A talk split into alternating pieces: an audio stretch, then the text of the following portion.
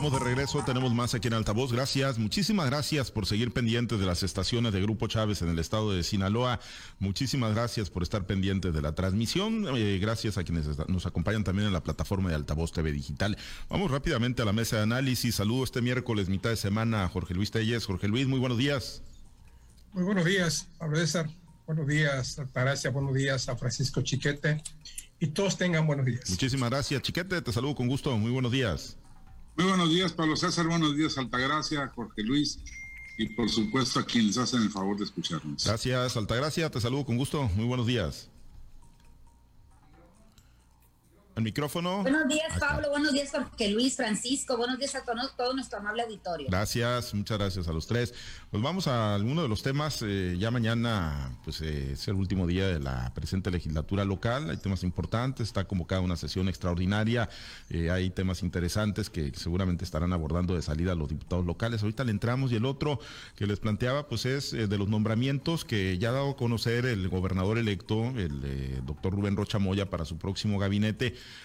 pues hay, hay uno, ¿no? Que pues ha movido a las diferentes organizaciones, obviamente, en todos ha habido reacciones, ¿no? En los que ya se han oficializado, pero principalmente, y por tratarse de una de las principales actividades en el estado de Sinaloa, el del ingeniero Jaime Montes Salas, pues ha, generado, ¿no? Ahí, eh, pues, eh, pues escepticismo, dudas en las organizaciones agrícolas, sobre todo porque pues viene de ser el eh, superdelegado, viene de ser el interlocutor, el jefe de los programas sociales federales y a juicio de muchos productores del sector social y del sector privado, pues no eh, ha dado los resultados, no ha sido ese interlocutor para lograr mejores condiciones para la actividad agrícola en el estado de Sinaloa. Algunos le dan el beneficio de la duda, otros dicen no queremos nada, además había otros que tenían la, la expectativa de llegar a la Secretaría de Agricultura, pero en un área tan, tan importante, eh, Jorge Luis, pues digo, el perfil del ingeniero Jaime Montes, ¿crees que, que sume, que reste o va a ser meramente testimonial en un escenario donde, bueno, pues Morena eh, tiene todo, donde el propio gobernador Rubén Rochamoya pues puede ir directamente a la federación, porque pues también el gobierno federal es de extracción morenista, o de plano eh, seguirán los años malos para la agricultura comercial en el estado de Sinaloa. ¿Qué, qué, percibes a partir del nombramiento del perfil de, Jaime Montes y lo que pueda venir en materia agrícola para Sinaloa? Bueno, primero un tema a modo para Altagracia, que es la experta aquí en materia, en temas agrícolas, seguramente ella lo va a desarrollar muy bien yo lo que te puedo decir es que, bueno, precisamente ha caído de pie la posible designación, el posible nombramiento de Jaime Montes, que pues podría ser uno de los nombramientos que el gobernador electo va a confirmar ya en los próximos días. Había dicho que el día 30 de septiembre, no veo yo eh, ningún indicio de que esto vaya a suceder.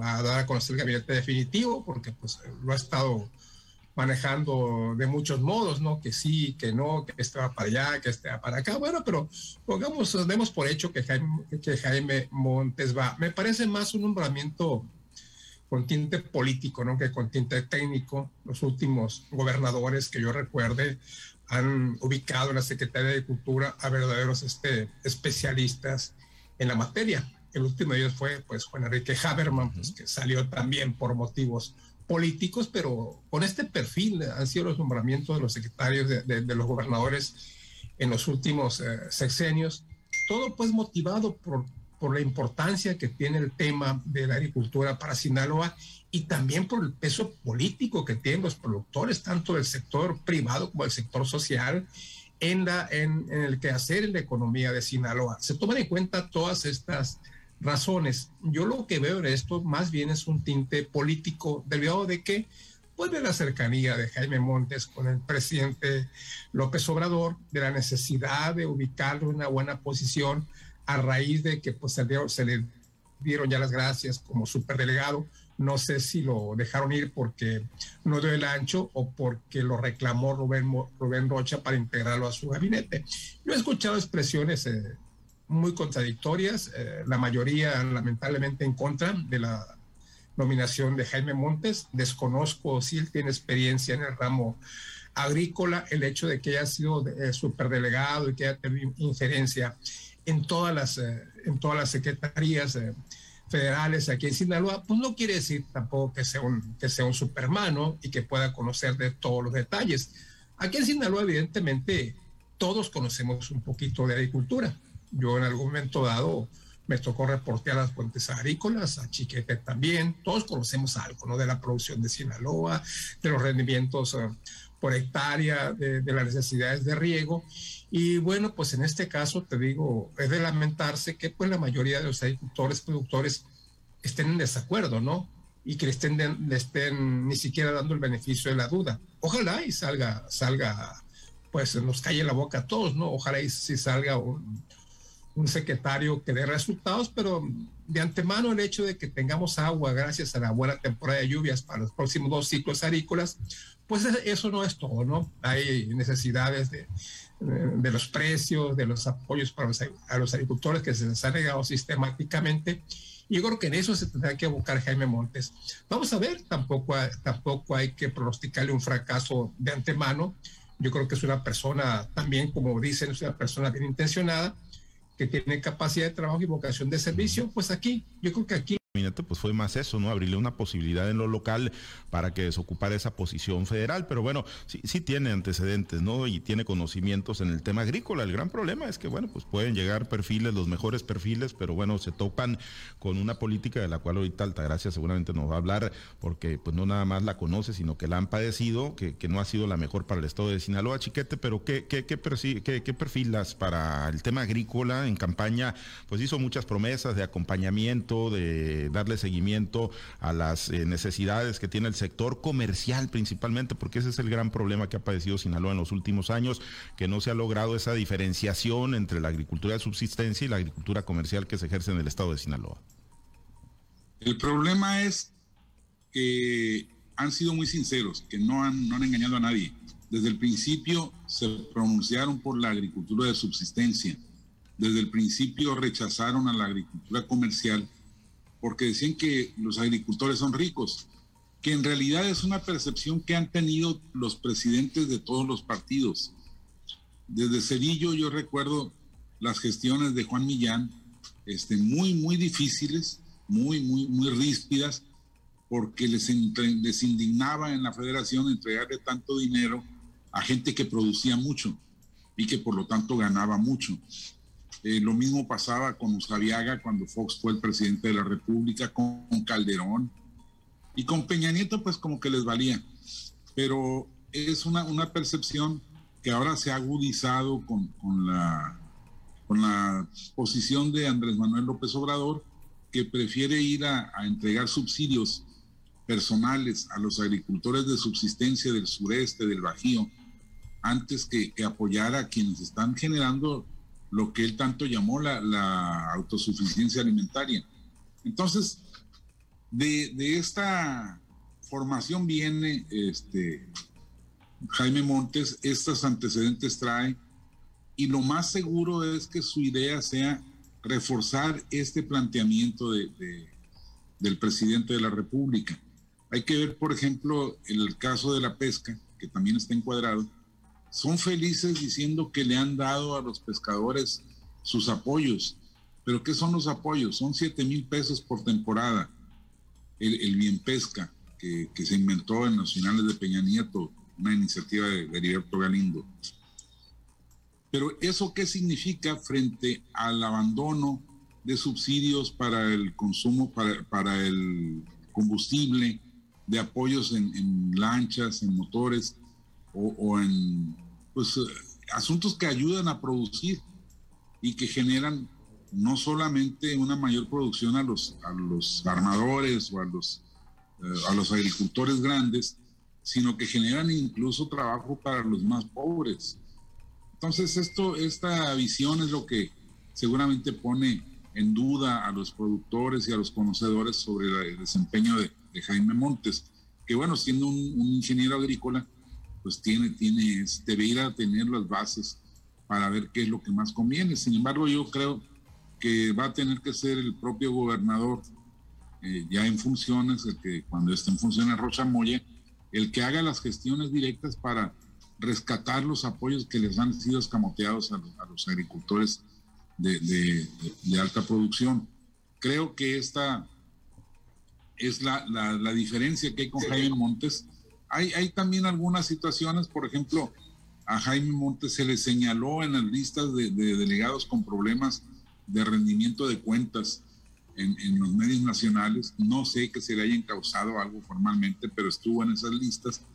De manera que todo eso tendrá que ir superando para poder generar confianza. Yo creo que el encargado de esto va a tener que ser el, el gobernador Rochamoya una vez que esté en funciones, porque yo creo que Jaime Montes va a seguir con esa dinámica de los subsidios eh, clientelares más que del impulso a la producción. Sí, incluso se le cuestionó mucho, ¿no? Que el sábado al seno de la reunión del Consejo de Desarrollo Rural, eh, en la planificación, en la proyección del ciclo que, pues ya estamos, ¿no? Para, para el ciclo agrícola, pues ahí eh, mostró eso, ¿no? Esa tendencia, pues a seguir hablando de los productores pobres y no porque esté mal, sino simple y sencillamente porque eh, pues hacen esa diferenciación y relegan a los productores de agricultura comercial en el estado de Sinaloa. Altagracia, pero bueno, si alguien tiene la voz experta en este tema, eres indiscutiblemente tú, el perfil de Jaime Montes, y si realmente hay una posibilidad, ¿ves tú alguna posibilidad en el horizonte de que de la mano del doctor Rubén Rocha Moya se puedan conseguir mejores cosas para la agricultura en Sinaloa?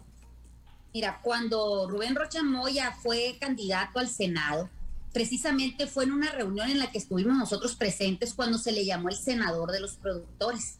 Eh, Rubén Rochamoya se, se, acogió mucho al grupo agrícola para hacer su, su, trabajo en campaña como senador. Ya una vez dentro de haber llegado ya al Senado, también apoyó muchas situaciones que fueron eh, propias de nosotros, problemas que se nos venían encima, como el tema de la ley de aguas, que fue propuesta por un diputado de Sonora donde se pretendía cobrar el uso del agua, eh, el volumen del agua y no el servicio de riego que nosotros es el que pagamos, ¿no? Entonces, eh, Rubén Rocha Mayo fue el que, el que apoyó mucho esta situación, igual que Mario Zamora, igual que Imelda, y todos los, y todos los senadores, de hecho, le corrigieron la plana a los diputados eh, federales, ¿no? Que intentaban cobrarnos este tipo de cosas. Lo que sí es un hecho es que con la llegada de Rubén Rocha Moya y la llegada también, el nombramiento que se le hizo a Jaime Montesalas, los productores del sector agrícola, los organizados, está, nosotros vemos en, Rubén, en, en Jaime Montes, pues es una persona muy ecuánime, es una persona muy serena. Lo que nosotros necesitamos es una persona precisamente con esas cualidades, que podamos entablar un diálogo. Si bien es cierto, no se pueden cambiar a veces las políticas que vienen desde el centro porque ya están en, una, en, una, en un presupuesto y difícilmente lo va a poder cambiar, inclusive el gobernador Rubén Rocha Moya, ¿no? Si no hay una apertura por parte de la, Secretaría de Agricultura, que por lo visto en este sexenio no hemos tenido los agricultores un acercamiento con el secretario eh, Víctor Villalobos, ¿no? Ese eh, ahí es donde radica el problema, donde no se le ha dado la importancia a nivel federal. Es importante tener una persona en la Secretaría de Agricultura del Estado que pueda lidiar con todos los grupos políticos, con todos los grupos productivos que hay en el Estado. No necesitamos una persona que llegue a cobrar vendetas, venganzas y sobre todo a seguirle atizando al fuego, ¿no? Eh, recordemos que en el, en el gobierno de Mario López Valdés llegó Juan Guerra, una persona que no estaba ni siquiera identificado con el campo, donde hubo verdaderas batallas eh, para poder conseguir apoyos. Era otro gobierno, cierto, era un gobierno de extracción priista, eh, y, pero el, gobierno de Sinaloa era una extracción, pues, según panista o de una alianza. Entonces Juan Guerra llegó a eso precisamente, era el secretario que más apaleado estuvo porque los agricultores le hicimos verdaderos plantones en la parte de abajo. Hubo este, persiguieron algunos agricultores, entre ellos se llevaron a mi hermano a, a, la Procuraduría del Estado aquí junto con Serapio Vargas y el doctor Arnoldo Verdugo por haber hecho una manifestación en la parte baja del, Palacio de Gobierno, porque no, no, les gusta pues que los agricultores lleguemos a ese, a ese sentido, pero cuando el hambre te llega a los aparejos, o sea, el hambre te está quemando, pues definitivamente decimos, si se nos pierde la cosecha, pues que se nos pierda todo, porque si nosotros no tenemos eso, pues realmente para qué estamos aquí, ¿no? Entonces, cuando, con la llegada de Jaime Montes, creo que esos grupos van a poder encontrar la voz y van a poder encontrar el, eh, el poderse sentar con el, con, el gobernador o con el operador del gobernador. ¿Por qué? Porque también en la campaña ahora para gobernador de Rubén Rocha Moya hubo ciertas diferencias. Hubo grupos agrícolas que se fueron con, con él y hubo grupos agrícolas que se fueron con el candidato enfrente, ¿no? Por, decir algo, con la alianza opositora.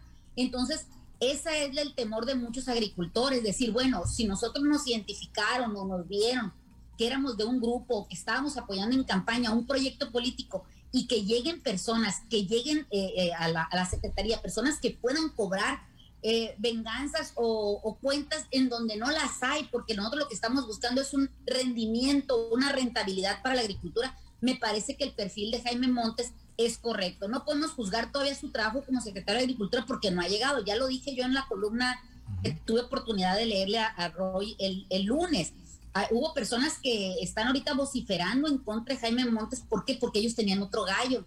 Pero a lo mejor esa persona ni tenía el perfil político, ni tenía el perfil, el perfil académico, ni tampoco tenía el, el perfil este, eh, social, ¿no? Hay otros que están permaneciendo en silencio porque todavía esperan que la velita no se les apague y que los puedan acomodar en otro lugar. Pero los que somos agricultores de cepa, los que somos, los que estamos viviendo día con día los problemas, Esperamos que la designación hecha por Rubén Rocha Moya sea una designación correcta. Le estamos dando el beneficio de la duda. ¿Para qué? Para que nos acompañe a lo que es el centro de la República. Todavía tenemos un mes, el presupuesto todavía no ha sido autorizado, no ha sido aprobado, sino tiene que ser hasta el día 15 de noviembre.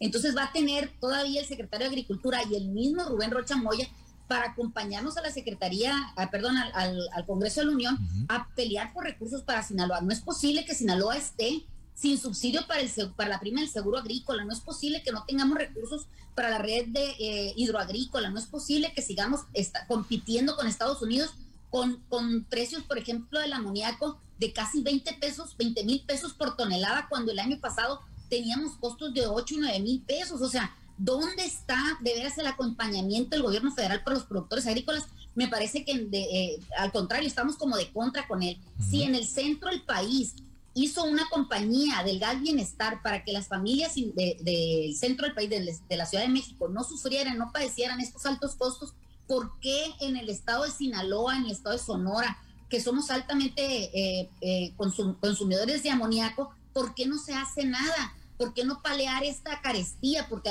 al, encarecerse el amoníaco, se van a encarecer también los, los fertilizantes nitrogenados. Han subido casi en 200% los, los precios del, de los fertilizantes, sin decir que también la semilla y los otros agroinsumos han subido. Es imposible producir en condiciones igualitarias con nuestros competidores del norte. Se ha hablado mucho de que los productores norteamericanos le están haciendo un dumping a los productores de maíz y nadie retoma ese caso, ni, ni los productores, ni las organizaciones, ni los gobiernos, ni nadie. Estamos compitiendo con Sansón a las patadas, pero nosotros desgraciadamente pues somos, somos muy pequeños, ¿no? Entonces me parece que en tanto no tomen eh, de veras cartas en el asunto y dejen de utilizar a nivel federal el maíz como una moneda de cambio para obtener otros beneficios en el tema migratorio, en el tema de los trabajos, en el tema de los aranceles, en el tema de la importación e exportación de otros productos, pues los, los productores de grano vamos a seguir empobrecidos y vendiendo hasta la camisa porque ya parece una inmobiliaria por donde te pares en cualquier campo. Se venden tractores, se venden rastras, se venden tierras.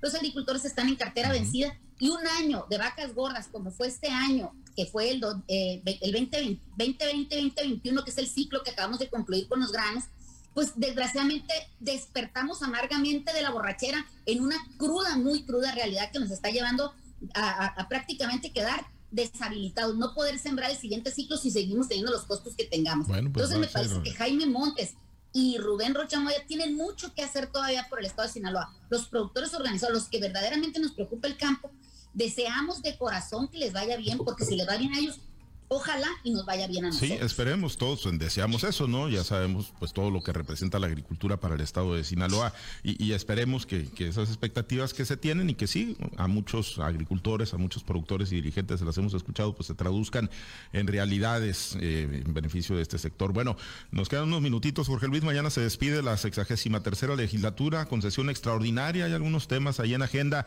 Ayer fue el Día de la Acción Global por el Aborto Legal, ya pues hay una resolución de la Suprema Corte de Justicia de la Nación que tendrá que traducirse en realidad para el Estado de Sinaloa y será el colofón, será el punto de despedida, Jorge Luis, ya para nuestros flamantes diputados locales que se van. Ayer Angélica Díaz de Cuen rindió su informe y lo andan haciendo, ¿no? Los diferentes diputados locales que mañana pues ya bajan la cortina con la expectativa, muchos de ellos, de incorporarse en algún gabinete.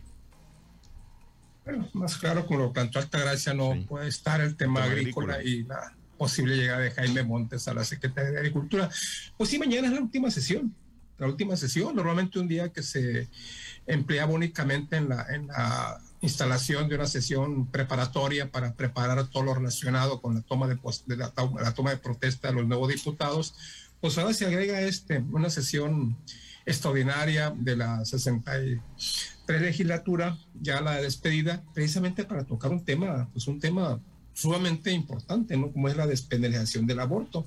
Hay que recordar que apenas hace una, una o dos semanas eh, el Congreso de Sinaloa tomó el acuerdo de reconocer a la persona al momento de su nacimiento y no al momento de su concepción y que a partir de ese momento sería protegido por las leyes, no al momento de la concepción, lo cual están este, eh, prácticamente pues, eh, dando legitimidad al aborto porque no se reconoce a la persona al momento de la concepción. Em, tema bien, bien difícil, ¿no? Que bueno, las señoras hicieron un relajo ahí en la Ciudad de México, parece que se han acabado la capital, pero hay que recordar que así como hay mucha gente eh, a favor del aborto, hay mucha gente en contra. Lo que pasa es que la gente que está en contra no se manifiesta. Y pues lamentablemente estos son los casos que trascienden a los medios de comunicación. Interesante la decisión de mañana y obviamente va a haber, va a haber jaleo en las afueras y al interior del, del, Palacio Legislativo. Pues estaremos muy atentos mañana en el colofón, chiquete, pues con esto ya se, se despiden los diputados locales y, y, bueno, pues seguramente sí habrá ese pues jaleo que dice Jorge Luis, ¿no? Pero bueno, pues con el resolutivo de la Corte, pues poco nada que hacer, ¿no? Por lo menos dicen que se van contentos. no, sé, no sé tanto por qué, pero bueno, se van contentos. Aquí lo que queda interesante es a los siguientes. Sí ya se despenaliza el aborto, ¿lo van a aprobar? ¿Van a autorizar que las eh, clínicas y hospitales oficiales presten ese servicio a la población? Porque si no, pues es importante que no persigan a las personas que abortan, que le respeten sus derechos humanos, pero pues sería nugatorio también. Si van a seguir en manos de las mismas comadronas y de los mismos médicos clandestinos, pues no, no se habrá avanzado gran cosa. Vamos a ver qué hace la próxima legislatura. Pues y bueno, eh, Altagracia, que mejor no se ande esperanzando al ejemplo del gas bienestar. Ya subió el gas en Iztapalapa. Yo creo que si les hacen un, negocio aquí oficial para que les cuiden el, asunto de los nitrogenados, les va a salir con, con pegado. Yo creo que mejor así se quedan. pues sí, sí, sí, la realidad es que las estrategias pues no, han funcionado de mucho, ¿no? Ni en Iztapalapa y pues ni aquí, ni en a 700 en los mochis, a 782 pesos el cilindro de 30 kilogramos. Altagracia, pues mañana despenalización del aborto, eh, despedida del Congreso del Estado y, pues ver, ¿no? Ya en la papa caliente que van a tener los, propios, los próximos diputados locales. Así es, creo que se van muchos de los diputados que estuvieron en esta legislatura, se van precisamente así, sin pena ni gloria y quizás van a extrañar mucho su curul, pero no por las leyes o por el trabajo legislativo que han hecho, sino por la dieta jugosa que se les da cada mes, incluso sin asistir a las, a las sesiones. No me parece que este tema de la despenalización del aborto, si lo van a tratar, lo tienen que tratar por obligación, pero no creo que le vayan a dar algo más de lo que está, por ejemplo, eh, proponiendo Chiquete ahorita. Yo lo había, yo lo había comentado también en la otra sesión que mientras tanto no se, no se ponga por parte del gobierno federal o de las, de las instituciones como política pública y de veras se le metan recursos, pues realmente van a seguir sucediendo como está sucediendo hasta ahorita. Lo que sí es que la conciencia no tiene nada que ver con la legalidad, entonces ahí van a apelar los médicos, las personas que se dediquen a esto, las personas que tengan la necesidad de hacerlo, qué es lo que les va a dictar su conciencia. Finalmente eso es particular de cada quien. Aquí lo que se trata es que los diputados ya se van y qué bueno que se van y que ojalá que los que vengan tengan un poquito más de ganas de trabajar por la comunidad y no tanto por rencillas políticas y de acomodos dentro de la Cámara. Vienen verdaderas cosas, yo, yo los he dicho, vienen verdaderos guerreros a la Cámara y creo que si el año pasado, en la legislatura esta que está por terminar, corrieron los ríos de tinta, espérense porque viene más, más tintas se van a ocupar para escribir y más hojas en los, en los, en los portales electrónicos para escribir creo que vienen muchas cosas de ese tipo. Las huestes morenistas peleados con los huestes priistas, panistas, pasistas y de todo lo que venga ahí. Bueno, pues ríos de tinta van a correr entonces. Gracias, gracias Altagracia, excelente día. Que tengan un excelente día. Gracias. Muchas gracias. Jorge Luis, muy buen día. Sí, gracias, buenos días a todos. Chiquete, excelente miércoles. Buen día, saludos para todos. Gracias a los compañeros operadores en las diferentes plazas de Grupo Chávez Radio. Gracias a Herberto Armenta por su apoyo en la producción y transmisión de Altavoz TV Digital. Se queda en la mazorca y buena música para usted a través de las estaciones de Grupo Chávez. Manténgase conectado con nosotros. Tenemos también información importante para usted a través de nuestro portal www.noticieroaltavoz.com. Soy Pablo César Espinosa. Le deseo a usted que tenga un excelente y muy productivo día.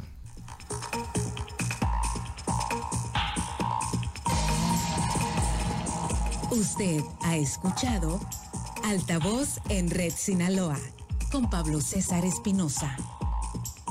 El noticiero de Grupo Chávez Radio.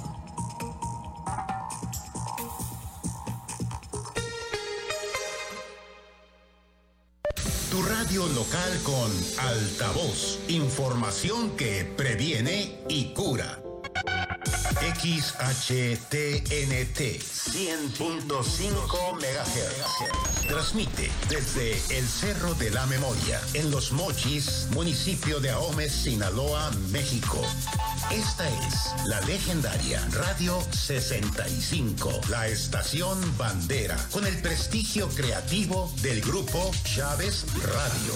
Servimos a nuestra gente y lo que ayuda a nuestra gente y región sirve a su progreso.